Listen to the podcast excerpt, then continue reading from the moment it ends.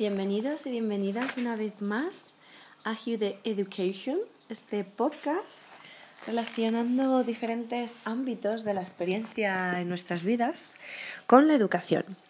Y hoy os quiero hablar de la PNL, que es la programación neurolingüística, últimamente muy en boga dentro de ámbitos de psicoterapia y bueno, coaching y desarrollo personal, pero me gustaría también enfocarla en el ámbito de la educación.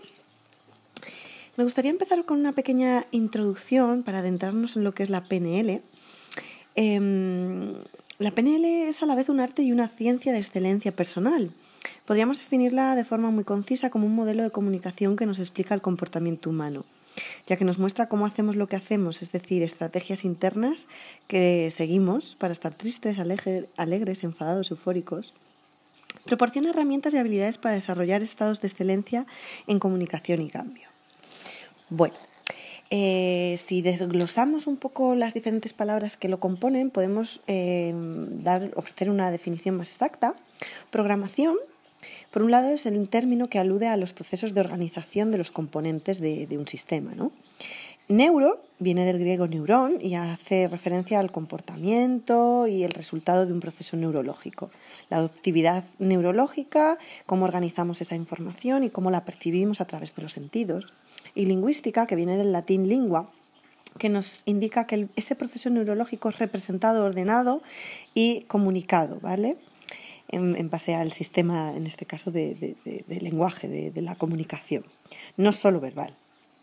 Ojo, hay que tener cuidado con eso. Eh, pues eso es, una manera de, funcionamiento, ¿no? Evocamos como un funcionamiento de la propia persona como si fuera un ordenador. La PNL trabaja con la experiencia sensorial específica almacenada en el cerebro y para trabajar con ella es preciso averiguar la estructura y las condiciones en las que se procesó y almacenó dicha experiencia. A partir de ese conocimiento podremos modificar su influencia sobre nosotros para facilitar y facilitarnos el conseguir nuestros objetivos. Por tanto, la programación neurolingüística o PNL, a través de sus técnicas y herramientas, nos permite conocer nuestro mapa y el de los demás, el mapa de la realidad, que será diferente para cada persona, la guía para movernos en la vida, cómo organizamos nuestro, nuestro funcionamiento en función de nuestras propias vivencias. ¿no? Así poderlo modificar e incluso ampliar con el fin de alcanzar los objetivos que nos propongamos. Una terapia efectiva implica de algún modo un cambio en la forma en la que la persona representa su experiencia del mundo y esto es muy interesante en el ámbito de la educación, de la infancia y niños incluso muy chiquititos de la etapa de la primera infancia, educación infantil, donde podemos ya empezar a estructurar eso para construir humanidad y personas más equilibradas. Em, bueno, la breve historia un poco para ponernos en situación de la PNL, sus creadores fueron Blandel y Grinder, dos jóvenes norteamericanos, que, bueno, un lingüista y un matemático, psicoterapeuta y programador informático, casi nada, que se propusieron averiguar cuál era la causa por la cual eh, tres psicoterapeutas americanos tenían en sus intervenciones con pacientes un porcentaje de éxitos muy superior al resto de colegas. Y entonces, bueno, se convirtieron en modeladores de comportamiento. Modelado eh, consiste en encontrar los componentes esenciales de una conducta, en eso se basa el modelado, que se intenta reproducir para conseguir un resultado. ¿vale? Eh, es un proceso que permite recrear comportamientos exitosos y consta de dos fases. Por un lado, hay que estudiar las actitudes y comportamientos a modelar y la segunda, transmitir las conclusiones extraídas de modo que, puedas implementar e, esos cambios. ¿no? Para modelar de manera eficaz es imprescindible una serie de destrezas, como puede ser la agudeza sensorial, es decir, poner nuestros sentidos en disposición de apreciar cualquier elemento, no solo como docentes en este caso para apreciar lo, que necesitan los niños, sino cómo aprenden. Aquí esto se relaciona con los estilos de aprendizaje, visual, auditivo, kinestésico. Las habilidades verbales y no verbales, como os comentaba anteriormente, para obtener información de alta calidad. Es decir, se basa mm, más el cómo que por el por qué. El por qué es más las causas que generaron un, problema, un conflicto. Desde la perspectiva del cómo, una cosa se hace de una forma, pero también sería posible hacerla de otra, por eso es susceptible de ser modificada. Y una actitud especial, como en todo, en la vida necesitas tener actitud. Es decir, lo podemos resumir en tres palabras, curiosidad, experimentación y flexibilidad para el cambio, que son palabras muy, muy de actualidad en el ámbito educativo. Los niños siempre decimos que deben ser curiosos, que experimenten y ser flexibles. Hay numerosas publicaciones en torno a este respecto de la PNL, ya empezaron en 1977, en la década de los 80. Y un poco el resumen de todas ellas es que la PNL, por un lado, es un método para encontrar y apropiarse de los componentes esenciales de un pensamiento y un comportamiento eficaces, el modelado que decíamos, y por otro lado, una colección de técnicas altamente eficaces de comunicación y transformación de la conducta. El proceso que se utiliza se denomina modelar, como veíamos, e implica observar de forma detallada para después recrear comportamientos específicos. Las bases teóricas de la PNL cuestionan esa realidad. La realidad objetiva no existe. Cada individuo percibe una realidad en función de los filtros mentales por los que pase lo que le llega del exterior. Y esos factores que condicionan la percepción de la realidad son tres, también muy mm, intrincados con lo que es el desarrollo evolutivo del niño.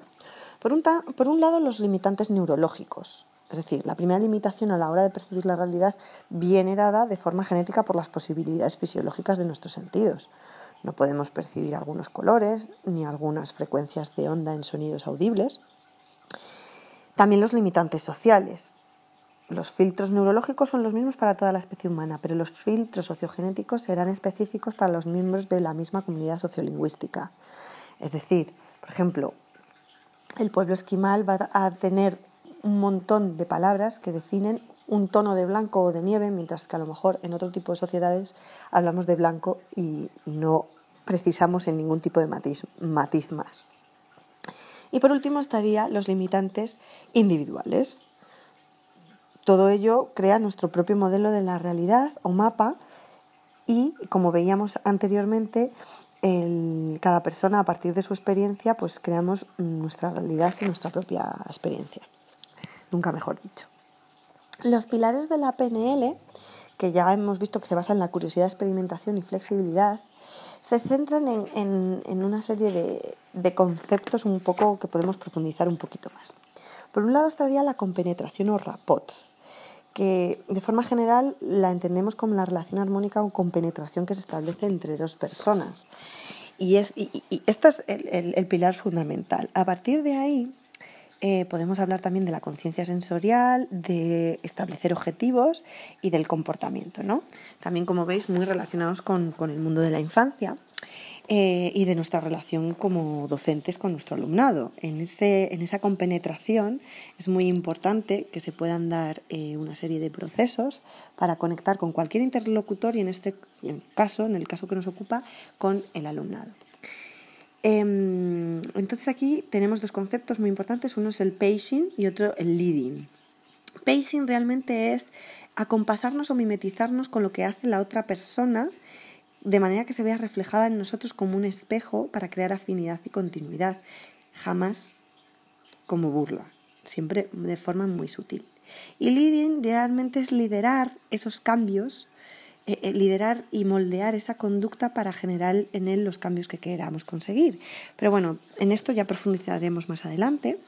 Me gustaría rescatar esos conceptos que os nombraba anteriormente, la conciencia sensorial, como hemos dicho, prestar atención a los diferentes tipos de comunicación y tener abiertos todos los canales sensoriales, concretar, objetivar los resultados, es decir, concretar los objetivos de lo que queremos conseguir eh, para poder enfocarnos en tomar las decisiones más adecuadas que guíen a nuestro objetivo y eh, trabajar con el comportamiento y conducta flexible.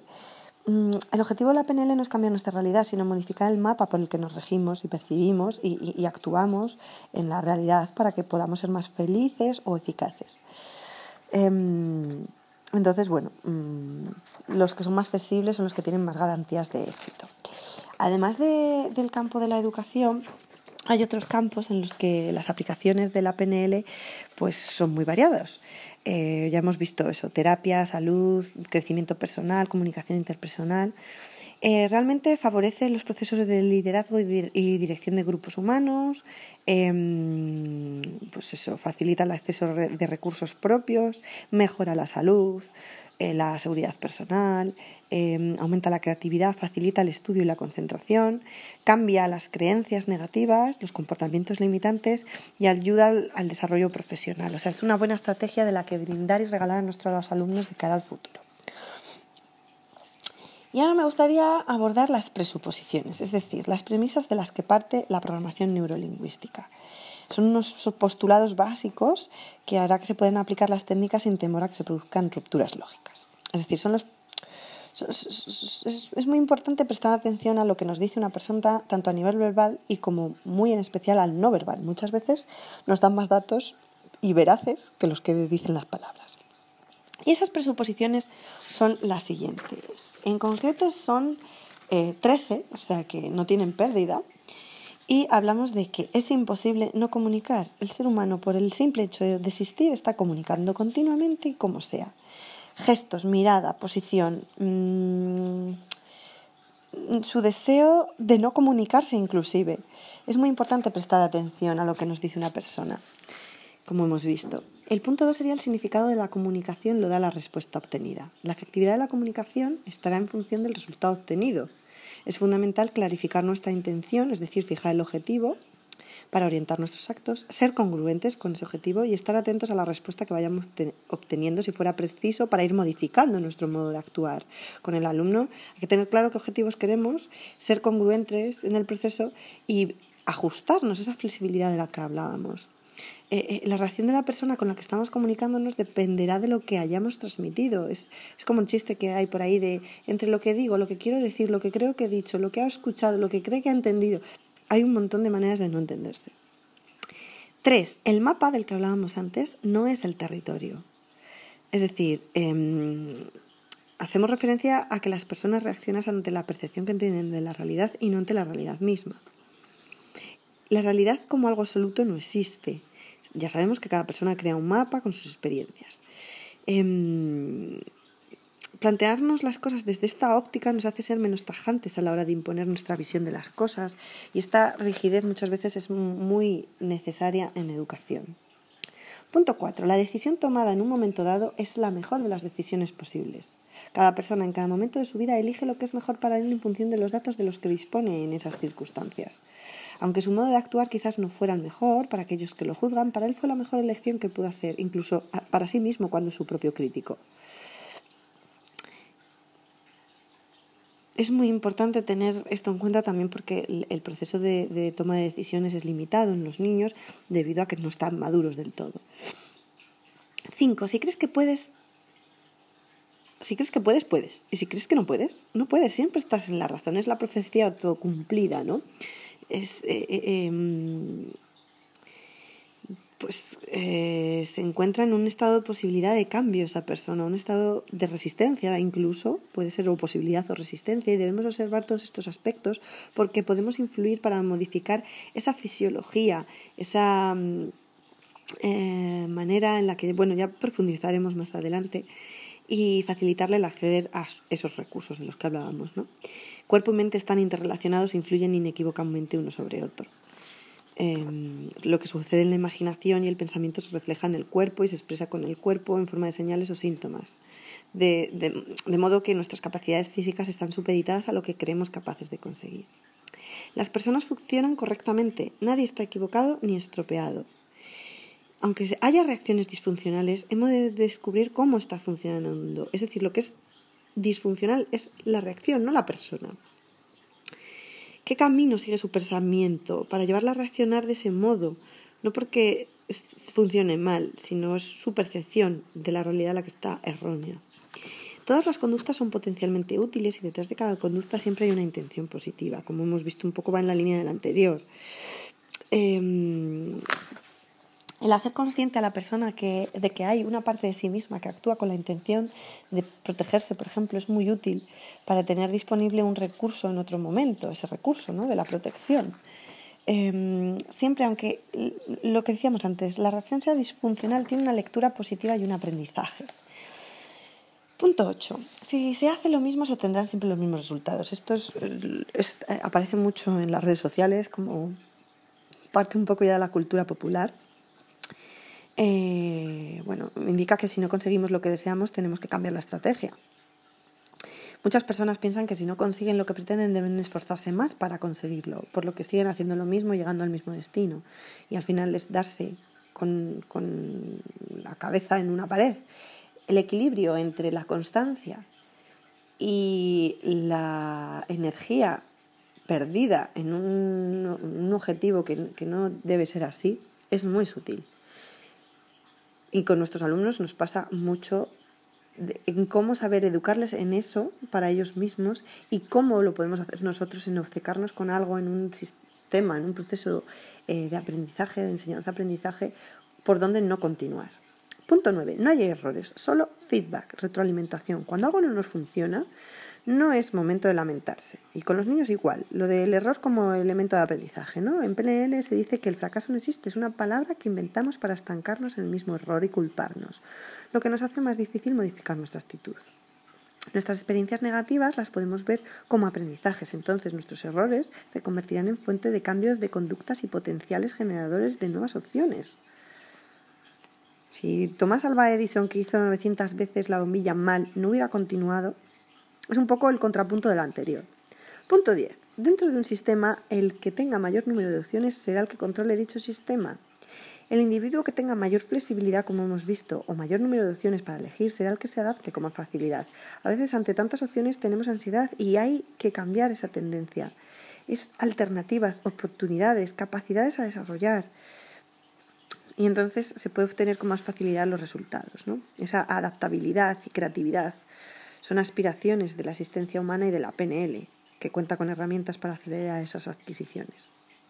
El punto número 11 habla de que todas las personas disponen en su interior de los recursos necesarios para el cambio que se propongan conseguir. A lo largo de su vida una persona, incluso aunque sean niños pequeños, ha utilizado recursos que le fueron útiles un tiempo, pero que con posterioridad olvida haber dispuesto de ellos o se siente capaz, no se siente capaz, perdón, de utilizarlos para solucionar un conflicto actual se anquilosan, se, se oxidan, se... Es, es, necesario darle movilidad, esos potenciales que tenemos para afrontar eh, situaciones retadoras.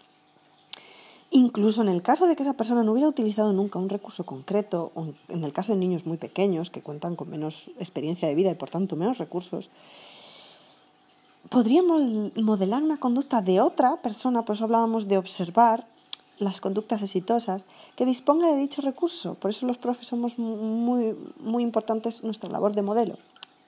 Es decir, esos recursos son transferibles. Eh, eh, eh, es organizar esos recursos de modo fácil y accesible para que sean útiles y, y podamos acceder a ellos y rescatarlos en los momentos y que no se enquisten, como decíamos antes.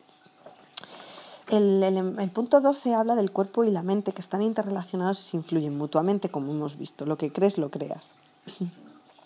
investigaciones científicas actuales lo confirman. Tanto la medicina china, las holísticas ancestrales, la, cultura popular. El estado emocional de la persona padece ese síntoma físico de procedente de cualquier emoción. La dualidad cuerpo-mente ha quedado obsoleta y se ha demostrado que los neurotransmisores no solo llevan información desde nuestro cerebro hacia cualquier célula diminuta del organismo, sino que también producen neurotransmisores en nuestros órganos internos y llevan información al cerebro. Entonces el PNL eh, interesa porque se envía la información que queremos enviar y podemos modificar nuestros estados mentales. Y por último, el punto 13, construir modelos exitosos conduce a la excelencia, como lo hemos visto. Cualquier persona puede reproducir los éxitos de otras si sabe el proceso que le ha llevado a conseguirlo y lo reproduce fraccionándolo paso a paso. Este es el leitmotiv de la PNL. Y para ello podemos trabajar con las diferentes leyes de la mente, que son apasionantes.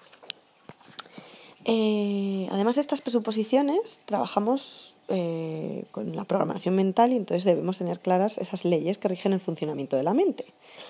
Y son nueve. La primera habla de que todo pensamiento o idea causa una reacción física. Lo estamos viendo anteriormente. Los cambios eh, en nuestra fisiología y los síntomas corporales tienen ese sustrato físico, manifiestan nuestras emociones. Más del 60% de las enfermedades humanas tienen un origen psicosomático, inclusive en los niños, que están todo el tiempo acatarrados, que lo creemos que es normal e inherente a la condición infantil y no es así. Desde los catarros que padecen los niños al separarse de los padres en edad escolar hasta algunos casos de cáncer que pueden tener su origen en emociones negativas somatizadas. Esto es muy interesante y muy útil para trabajar nuestro bienestar.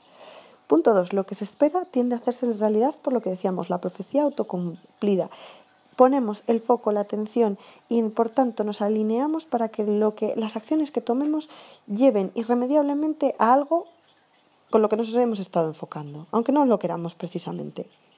Provoca imágenes en ese pensamiento eh, de, de, manera repetida. El inconsciente las toma como reales y se pone en marcha todos los mecanismos necesarios para que se haga realidad. Vale, el punto 3 sería la imaginación es más poderosa que el conocimiento de la información. Aunque no lo, a veces nos cueste creerlo, es por ello que a veces nos encontramos con conductas que podríamos calificar irracionales cuando una persona se deja llevar por la emoción, las supersticiones. Pero es que es más poderoso. Salivas pensando en algo que, que te... un pastel, aunque no lo tengas delante. Punto 4. Una emoción que persiste en el tiempo tiende a provocar síntomas orgánicos.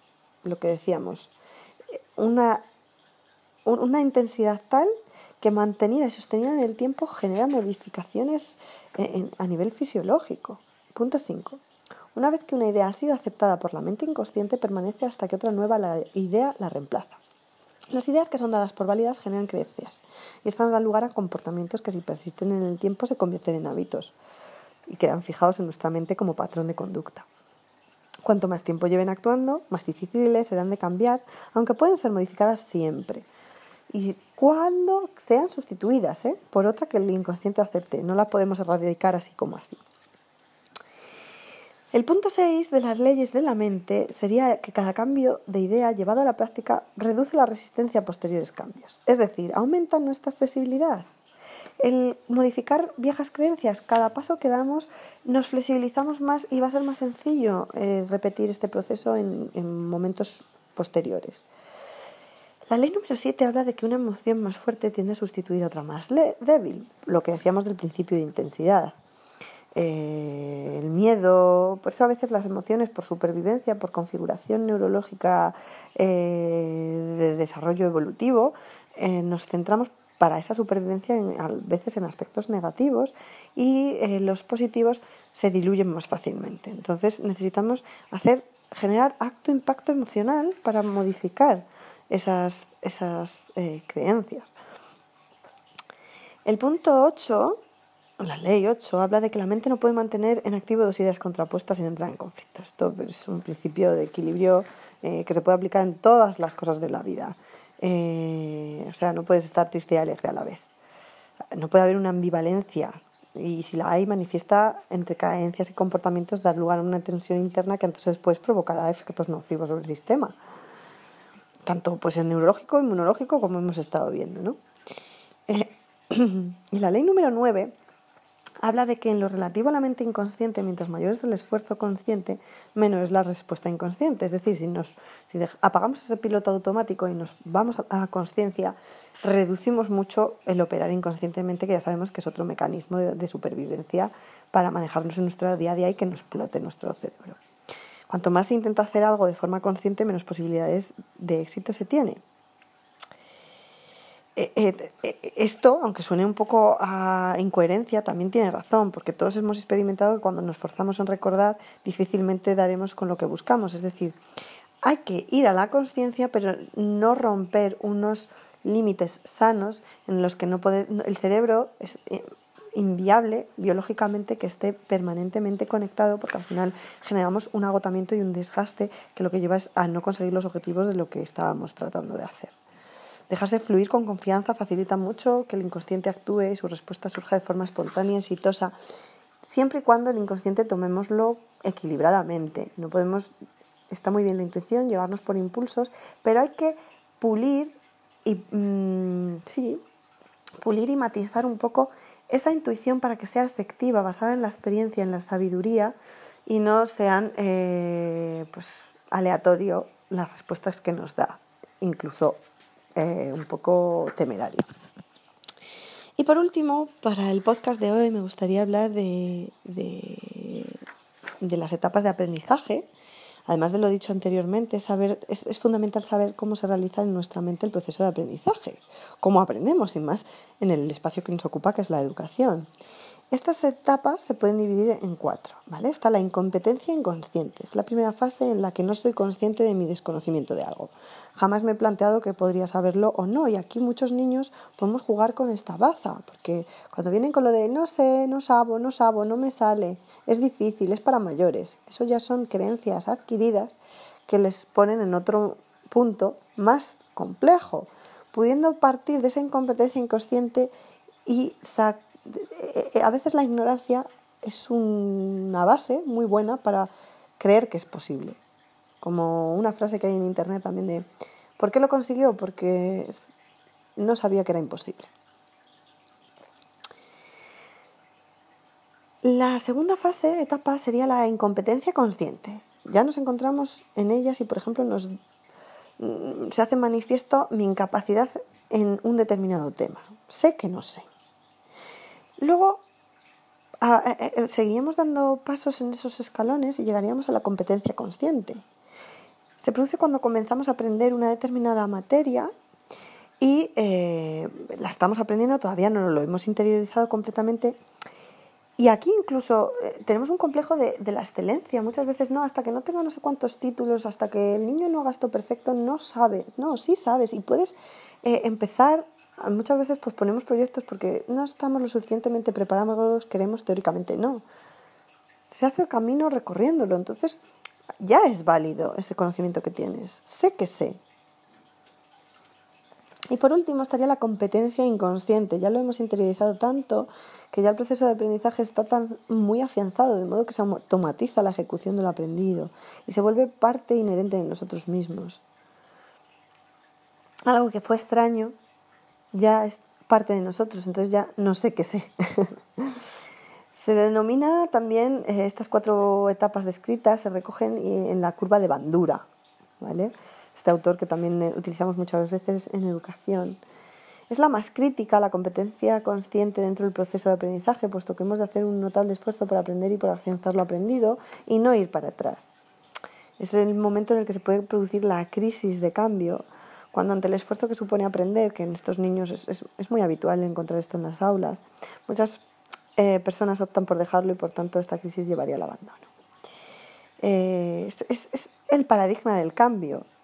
Y, y, hablamos de esto, del estado inicial presente, introducimos nuevos elementos extraños, nueva información, genera un desconcierto, tenemos que romper el antiguo paradigma eso genera una crisis y un caos y al final la experiencia de aprendizaje práctico, la experimentación de lo aprendido, se integra y lleva a un nuevo estado, que también está muy en relación con lo que decía Piaget, de cómo construimos y, generamos equilibrios y desequilibrios con la acomodación y la asimilación, ¿no? de, nuestras estructuras de pensamiento a veces integran nuevos datos y otras veces, como generan tanta crisis, se tienen que generar nuevas estructuras porque no se pueden integrar.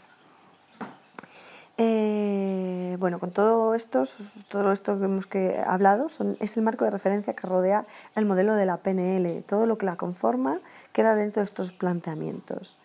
Y bueno, en, sucesivos eh, episodios eh, hablaremos de, cómo centrarnos en estudiar esa comunicación, los factores que intervienen en la misma y, y cómo aplicar esta PNL en, en educación. Espero que os haya resultado muy útil y un saludo.